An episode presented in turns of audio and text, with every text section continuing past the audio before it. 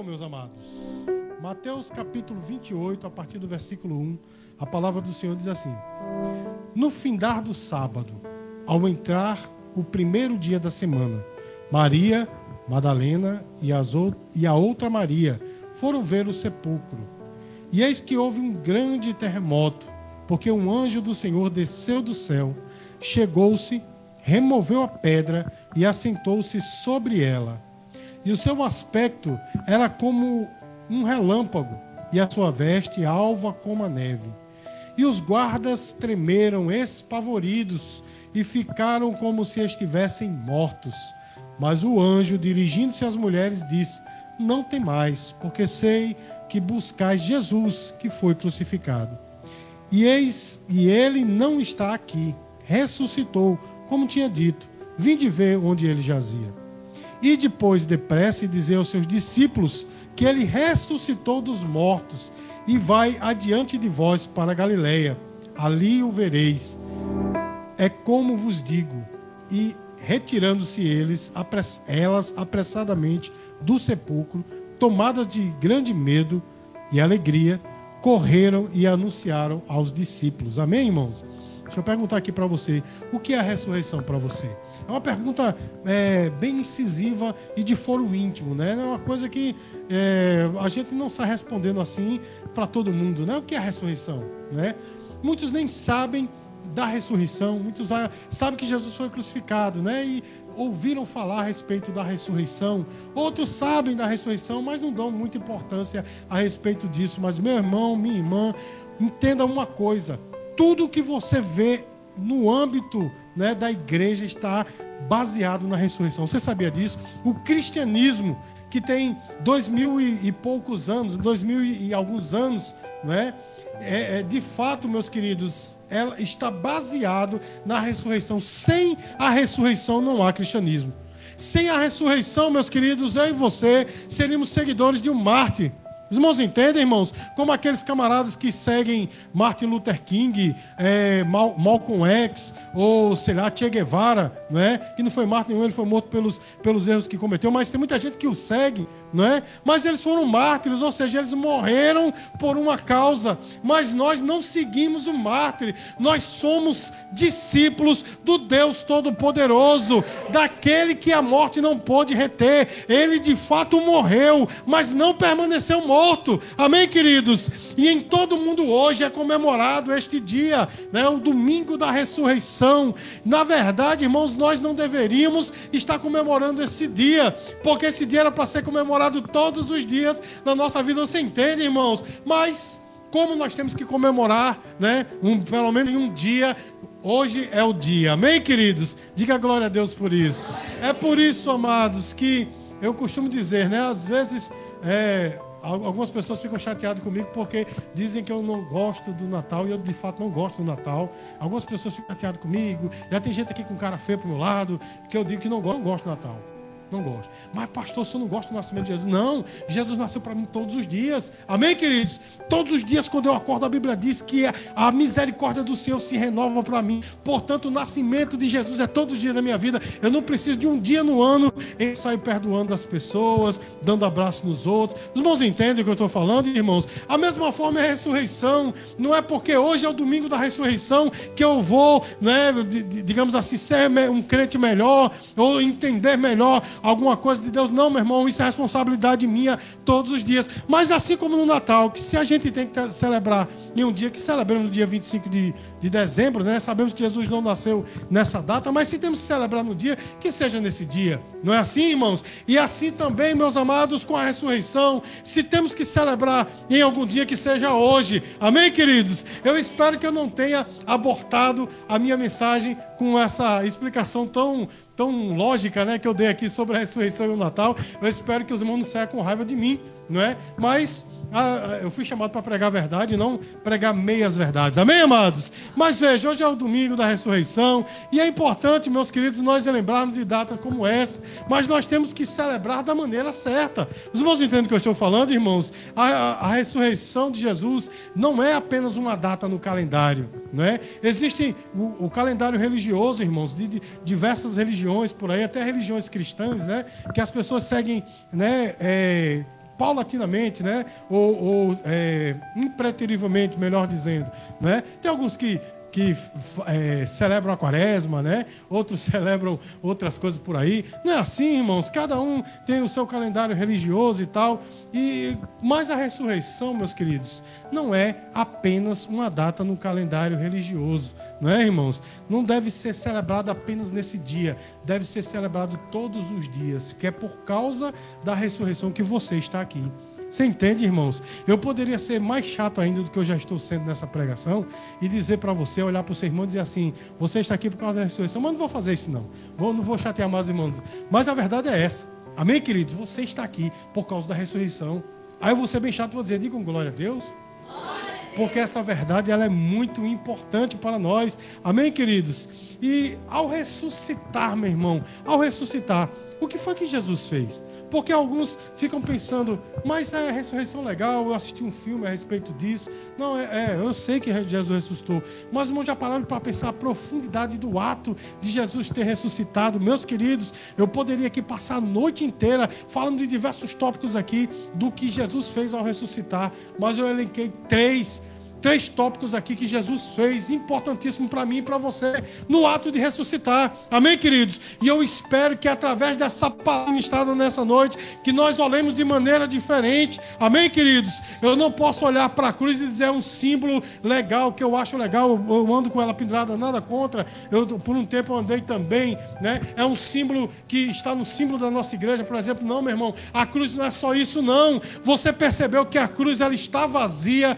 Todos aqueles que são cristãos de verdade, que usam a cruz, ela sempre está vazia. Sabe por quê, meu irmão? Jesus não ficou lá, ele não está morto, ele não está nem no sepulcro. O sepulcro foi aberto e quando as mulheres olharam, Jesus não estava lá. A ressurreição é muito mais do que um símbolo, a ressurreição é muito mais do que uma data no calendário. A ressurreição é a base da nossa fé. E o que Jesus fez, meus queridos, ao ressuscitar, meus amados, Jesus, ao ressuscitar, venceu o pior inimigo do homem. Você sabe o que é? A morte. Irmãos, quem é que pode vencer a morte? Quem vence a morte? Ninguém. Mas observe, você não precisa abrir, mas apenas escute. Olha só o que, é que está em Atos, capítulo 2, versículo 24. Esse texto, irmãos, é aquele texto maravilhoso. Quando Pedro se levanta no dia de Pentecostes e prega para aquela multidão de 14 nações que estavam reunidos em Jerusalém para, para a festa do Pentecostes, ele sobe naquele terraço e diz, né, aquele sermão maravilhoso que converteu 3 mil almas. E essa é uma pequena partícula daquele sermão. Olha que coisa profunda o apóstolo Pedro falou diz assim, mas Atos 2, 24. Mas Deus o ressuscitou dos mortos, rompendo os laços da morte, porque era impossível que a morte o retivesse. Irmãos, quem é que pode vencer a morte? Ninguém. O homem pode ser forte como for, o homem pode ter o dinheiro que for, o homem pode ter o conhecimento que for. Irmãos, há pessoas por aí que têm dinheiro para sair pelos ouvidos. Você, talvez você não saiba, mas desde ah, o, o, começo dos anos 90, tem pessoas que estavam doentes, sabe o que foi fizeram? Pessoas muito ricas, que elas optaram pela eutanásia. O que é eutanásia? Eutanásia é quando é, se, dão, se administra alguns remédios para que o paciente doente morra. Mas sabe o que, foi que esses, essas pessoas fizeram? Simplesmente elas foram decapitadas por opção. Elas morreram, né? Tiveram eutanásia, foram decapitadas. Suas cabeças estão é, na criogenia, estão congelados. Sabe para quê? Para eles, eles pensaram o seguinte: no futuro distante, quando a minha doença for descoberta a cura, vão, vão me trazer de novo a vida, a minha mente, né? Vão, vão arrumar um jeito de colocar a minha mente num androide ou, ou num outro corpo, ninguém sabe. Eu vou ressuscitar e minha doença será curada. Mas já foi comprovado, meu irmão, que morreu já era né? Sendo bem, bem paraibano aqui, morreu já era. O que é que diz a palavra, meus queridos? Hebreus capítulo 9, versículo 27 diz assim: Ao homem está ordenado morrer uma só vez, e depois disso vem não é o juízo, segue-se o juízo. Meus queridos, ninguém pode vencer a morte. O homem pode ser quem for, mas a morte, quando chegar, irmãos, nesse período que nós passamos de pandemia, quantos homens fortes, né? Homens parrudos, brigalhões, ou brigões, né? Melhor dizendo, homens por aí que, que se diziam, ah, não, não a morte. Foi, chegou a pandemia, meu irmão, tá as pessoas dentro de casa trancadas, ruim, nós vamos, meu Jesus, vou morrer. Não é assim, meus queridos, eu sou um deles. Eu digo, eu não temo a morte. Realmente a gente não teme a morte, né? A gente teme deixar a família, né? Talvez é, desprecavida, né? Não sei nem se essa palavra existe. Mas, meu irmão, quando a moto bateu, né? Na minha porta, eu digo, opa, Jesus, o negócio é, né? Eu sei para onde eu vou, mas só não quero ir agora, não é assim, irmão? Não é assim que acontece? As pessoas são assim, meus queridos. Não é ninguém pode vencer a morte. Mas deixa eu dizer uma coisa para você, meu irmão. Por que as pessoas não podem vencer a morte?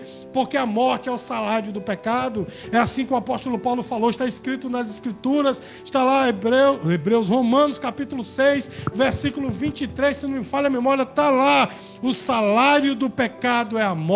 Não é assim, meu irmão? E todos nós somos pecadores e em algum momento nós vamos passar pela morte. Mas deixa eu dizer uma coisa para você: houve um homem que pisou nessa terra e nunca pecou, por isso a morte não pôde retê-lo. O nome dele é Jesus Cristo, meu irmão. Ele venceu a morte, olha que coisa, meus queridos. E ele venceu a morte não por ele mesmo, porque ele é o dono da morte. Você está entendendo? Ele é o Senhor da vida, mas a morte foi criada por ele. É o que, pastor? Que, que palavra difícil é essa? Mas é verdade, irmãos. Deus criou tudo nesta terra, inclusive a morte. Você está entendendo? É o salário do pecado, ou seja, é a condenação que Deus deu ao pecado. Quando Deus falou para Adão: Adão, não coma desta fruta, porque se dela comerdes, certamente morrerás. Ou seja, era um castigo de Deus. Então ele não venceu por ele mesmo. Sabe por que ele venceu, meu irmão? Ele venceu por minha causa, ele venceu por tua causa, ele venceu para que nós pudéssemos também vencer a morte. Você pode dizer glória a Deus por isso?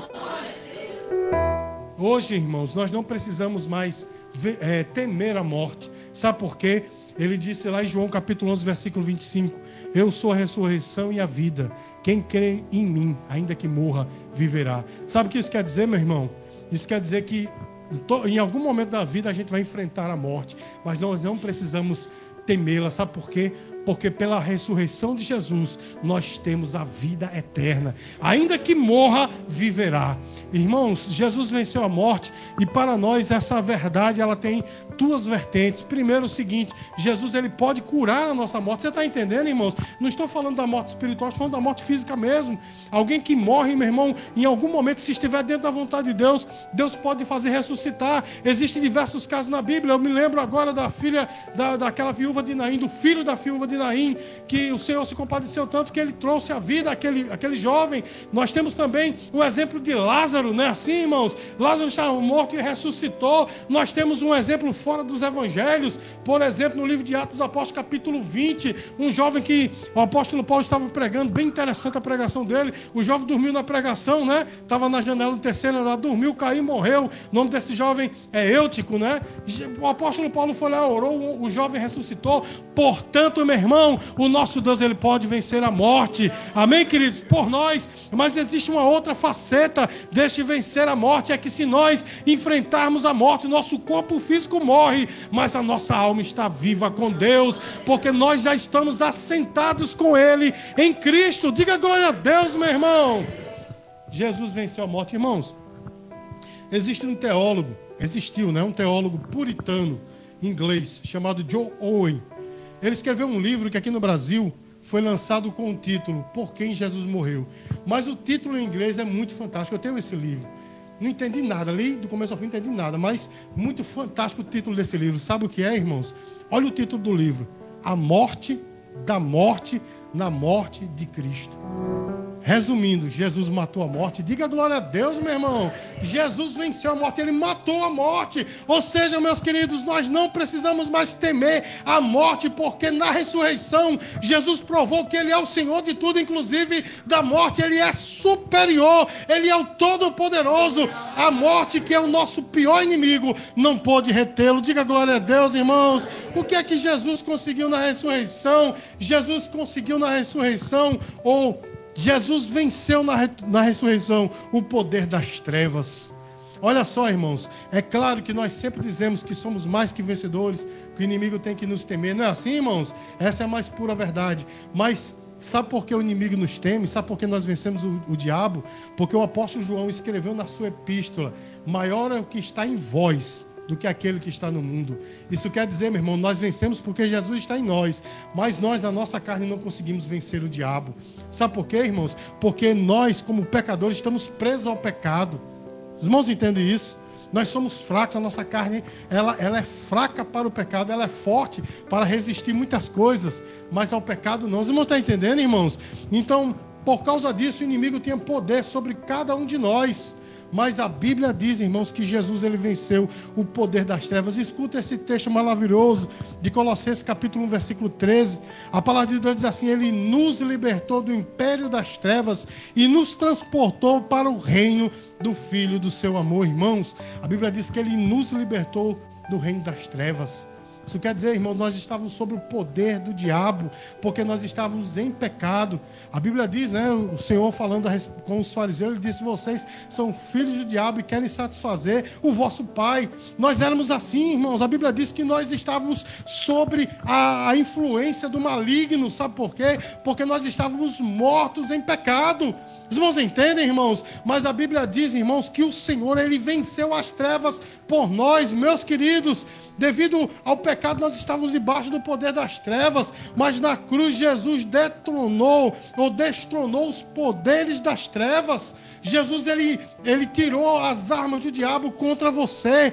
É um texto que nós citamos muito aqui na, na, na nossa igreja, mas eu vou citar mais uma vez Colossenses capítulo 2, versículos 15 14, 15 diz assim: Tendo cancelado o escrito da dívida que era contra nós e que constava de ordenanças, o qual nos era prejudicial, removeu inteiramente, cravando na cruz e despojou os principados e as potestades, publicamente os expôs ao desprezo, triunfando deles na cruz. Irmãos, o diabo queria impedir Jesus de chegar na cruz. Os irmãos entendem isso?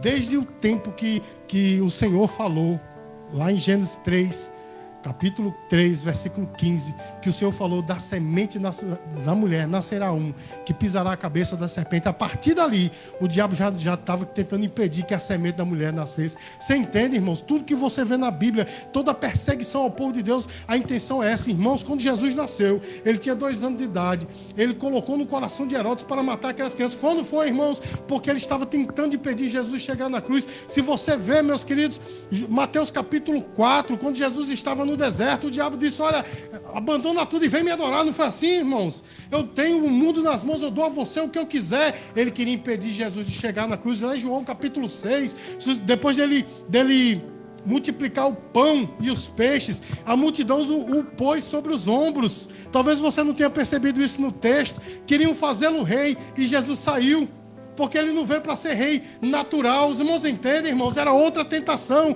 era uma tentação para impedir Jesus de chegar à cruz. E a última tentação, meus queridos, que nós já falamos muito aqui na igreja, quando Jesus estava na cruz, aquele outro bandido, né? Não um bandido bom, mas um bandido ruim. Não sei nem se existe bandido bom, mas enfim, aquele que se converteu, aquele que se arrependeu. Eu estou falando do outro, do que não se arrependeu. Ele disse: salvou a tantos. Salve a você e a nós. A última tentação, ou seja, prove que você é Deus. Ele queria impedir que Jesus pagasse o preço os irmãos estão entendendo o que eu estou falando? Mas ali na cruz, meu irmão, quando Jesus olhou e viu que tudo estava terminado, ele disse: Está consumado. Tetelestai, está consumado. Amém? Porque ele veio para isso, meu irmão, ele veio para vencer ao inimigo e foi na cruz, meu irmão. Não caia nessa conversa de que o diabo foi o diabo que levou Jesus para a cruz. Foi não, meu irmão, ele mesmo queria. Não tinha ninguém que pudesse dominá-lo. Ele que entregou-se por pura é, vontade, pela sua vontade, ele se entregou para morrer. Ninguém levou ele para a cruz. Não, não, não, não pensem, irmãos, que, como dizem por aí, que o diabo fez uma festa no inferno. Não, meu irmão. O diabo tremeu. Os irmãos entendem que ele disse: agora nós perdemos. Está nas escrituras, acabei de, de ler para os irmãos. Ele simplesmente despojou os principados e as potestades, ele tirou todo o poder das trevas sobre você. Hoje, meu irmão, nós não precisamos temer os demônios. Diga glória a Deus, meu irmão. Nós não precisamos temer os demônios, nós não precisamos temer a força das trevas. Deus é conosco, amém, queridos? Existe uma, uma série de pessoas aí amedrontadas, né? Crente amedrontado com medo de tudo, é medo de sombra, medo de, de barulho, medo de não sei o quê, né? De cruzar os braços, não cruzou os braços, pronto. Não é assim, meu irmão? Se, não, mas isso, isso, isso, é superstição, né? Passar por debaixo de, de escada, misericórdia. O pobre do gato, meu irmão, que preconceito, gato preto, não. E eu tenho um gato preto em casa, né? Misericórdia. Quebrou o espelho. Irmãos, eu estive uma vez, há muitos anos atrás, na casa de um presbítero, nós estávamos conversando e passou uma, o filho dele passou correndo assim e jogou a chinela no meio da sala e a chinela ficou emborcada e a gente conversando das maravilhas de Deus. Aquele presbítero se levantou, ô oh, meu irmão, na época eu era diácono, ele, ô oh, meu irmão, que bênção, diácono de Catal aí, foi lá e pum, desvirou a chinela e aquilo me incomodou. Eu disse, meu irmão, por que o irmão desvirou? Aí ele desconversou, disse, meu, por que o irmão desvirou? Bom, dizem que faz mal, né? Então, por via das dúvidas, meu irmão, que tipo de cristianismo é esse? Nós não precisamos temer as trevas, gato preto, espelho quebrado, é, chinela virada, meu irmão, figa, macumba, não tema não, meu irmão, porque Jesus venceu as trevas por você. Ele despojou os principados e as potestades. Levanta a tua cabeça, porque maior é o que está em você do que aquele que está no mundo.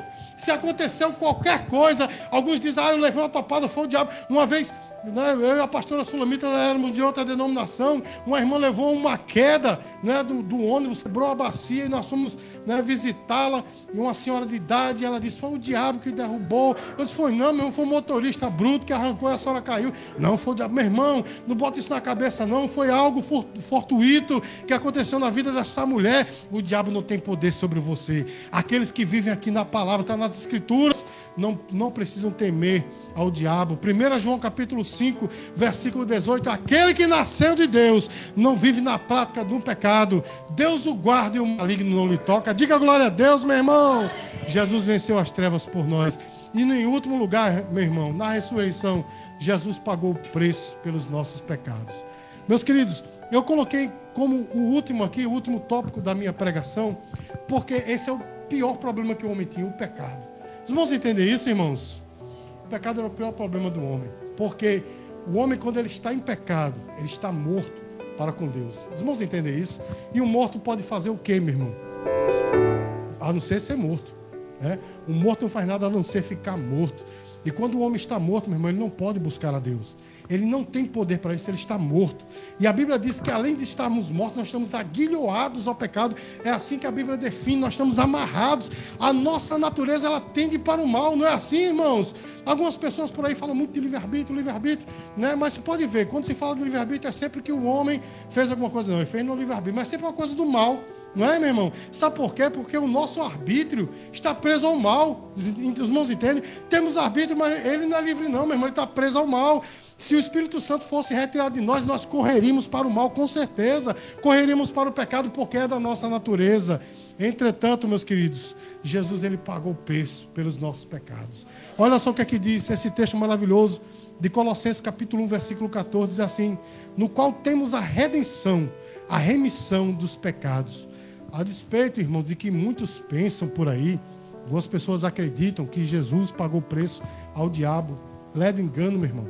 Jesus não pagou preço ao diabo, não. Jesus pagou preço a ele mesmo, a justiça dele. Porque ao pecar, o homem ele caiu em, em, pecado, logicamente, ele feriu a justiça de Deus. Então a justiça de Deus exigia uma satisfação. E Deus é justo, meu irmão. Ele não ia simplesmente é, anistiar, dizer, bom, vamos deixar para lá, tá tudo certo. Não, meu irmão. Alguém tinha que morrer, preço de sangue, sangue perfeito, para pagar a justiça de Deus. Irmão está entendendo? E ninguém podia morrer, porque todos estavam presos ao pecado, todos estavam infectados com o pecado. Então, o próprio Deus, meu irmão, que, que decretou né, essa lei, quem pecar deve morrer. Os irmãos entendem, irmãos? Aí, esse mesmo Deus, ele disse: Eu mesmo vou pagar o preço. O sangue da nova aliança, o sangue perfeito, ele pagou o preço por nós. E esse sangue, meus queridos, ele foi totalmente, ele foi total, pago, né, o preço total pelo nosso pecado. Devido à ressurreição de Jesus, meu irmão, nós não precisamos mais pecar. Hoje nós podemos dizer não ao pecado.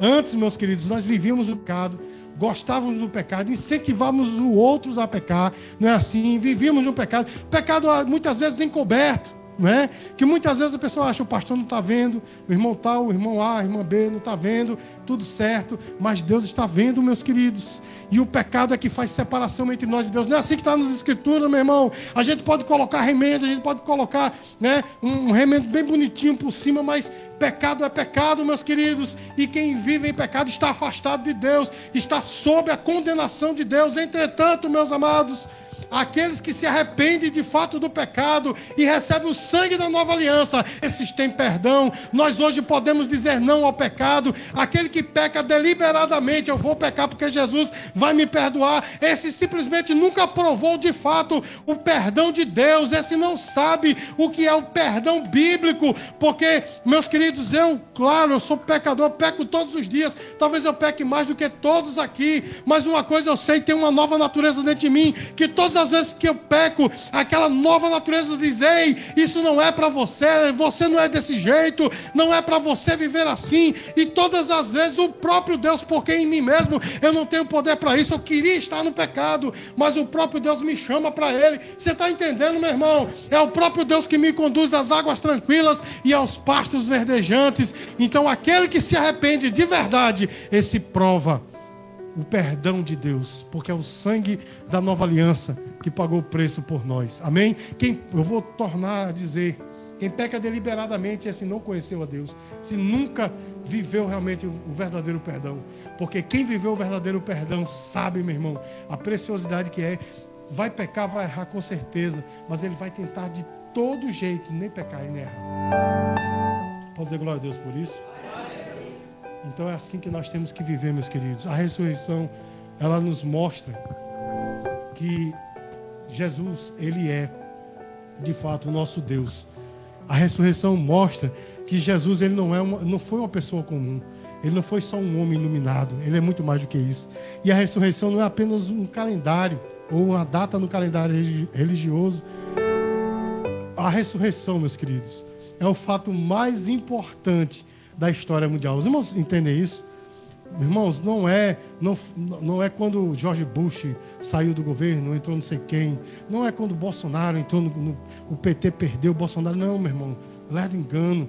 Meu irmão, a, o fato mais importante da história mundial foi quando Jesus ressuscitou. Sabe por quê, meu irmão? Porque sem a ressurreição nós seríamos apenas o seguidor de um mártir, como eu disse no começo seremos seguidores de uma pessoa boa que veio aqui e falou coisas boas, mas a ressurreição prova que nós somos muito mais do que isso. Nós somos filhos do Deus Todo-Poderoso, Criador dos céus e da terra, aquele que criou tudo, e mesmo tendo todo este poder, Ele ama a mim e a você, e deu preço por nós, irmãos. Os irmãos entendem o poder da ressurreição quando nós vivemos não apenas no domingo da ressurreição, mas todos os dias, quando nós lembramos que Jesus morreu e ressuscitou por mim, a gente não vive mais como vivia antigamente. A gente não vive como vivem os outros. A gente sabe, meu irmão, que eu não estou seguindo uma filosofia, por exemplo, eu não estou seguindo uma agremiação de amigos. Não, meu irmão, eu sou filho de Deus. Eu creio na palavra do Senhor e eu sou membro de uma igreja que é o corpo de Cristo. As coisas são diferentes. Quando a pessoa do mundo, meu irmão, ela tem uma agremiação de amigos, ela vai para um clube. Não é assim, meu irmão? Nós não, meus queridos, nós fazemos parte de um corpo. A coisa é diferente para nós. A ressurreição, meu irmão, nos prova isso. Nos prova que o nosso Deus, Ele é o Senhor da vida, como também é o Senhor da morte. E nós somos seus filhos e os servimos. Que nós possamos viver assim todos os dias. Para concluir, eu quero ler só mais um texto. Apocalipse capítulo 1, versículo 18. Essas palavras de Jesus sempre me encantam. Todas as vezes que eu leio, eu, eu, eu não, não, vou dizer né, que eu me arrepio todinho, mas eu fico emocionado quando eu leio. Olha que palavra tremenda de Jesus. Apocalipse capítulo 1, versículo 18. Eu sou aquele que vive. Estive morto, mas, mas agora estou vivo para todo o sempre. E tenho as chaves da morte e do Hades. Irmãos, a Bíblia não diz que ele tomou, porque a chave é dele foi ele que fez. Ele diz: Eu tenho. Sabe o que ele estava dizendo? Eu tenho poder sobre a vida e sobre a morte. Ele morreu voluntariamente por nós e ressuscitou voluntariamente por nós. Diga glória a Deus, meu irmão. É esse Deus Todo-Poderoso que nós servimos. E que nós possamos servi-lo todos os dias. E que nós possamos viver a ressurreição todos os dias. Não apenas no domingo da ressurreição. Amém, amados? Vamos terminar esse essa ministração cantando louvor. Vamos cantar.